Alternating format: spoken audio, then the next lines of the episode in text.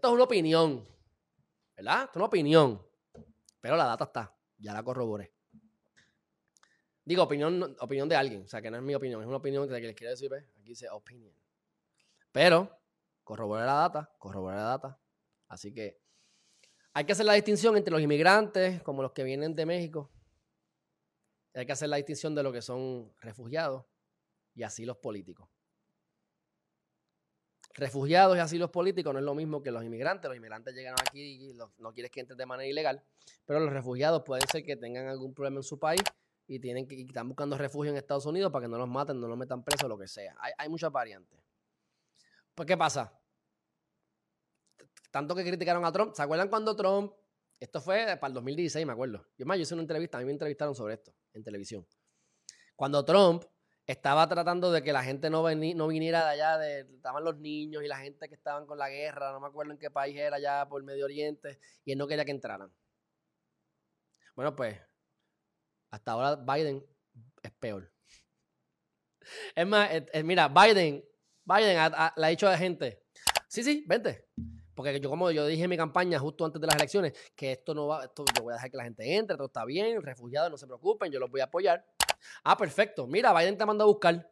Y cuando tú vas a montarte en el avión, eh, eh, cancelado. Porque es que Biden todavía no ha firmado un papel. Próximo mes. Ah, es que todavía la burocracia. Biden no ha firmado el papel. Así que Biden se ha convertido en una persona más anti-refugiados que Donald Trump. ¿Y quién lo dice? No lo digo yo.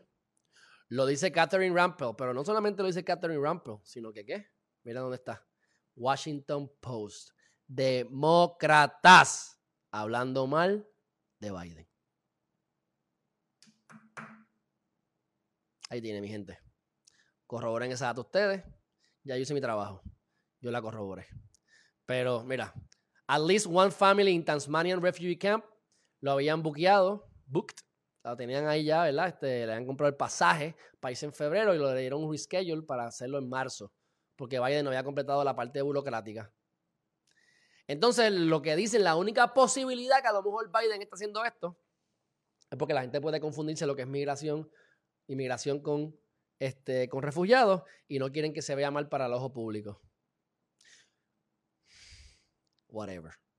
Whatever. Ahí lo tienen. Criticamos a los republicanos y hacemos lo mismo. En este caso, hacemos más o menos lo mismo. Ahí tienen.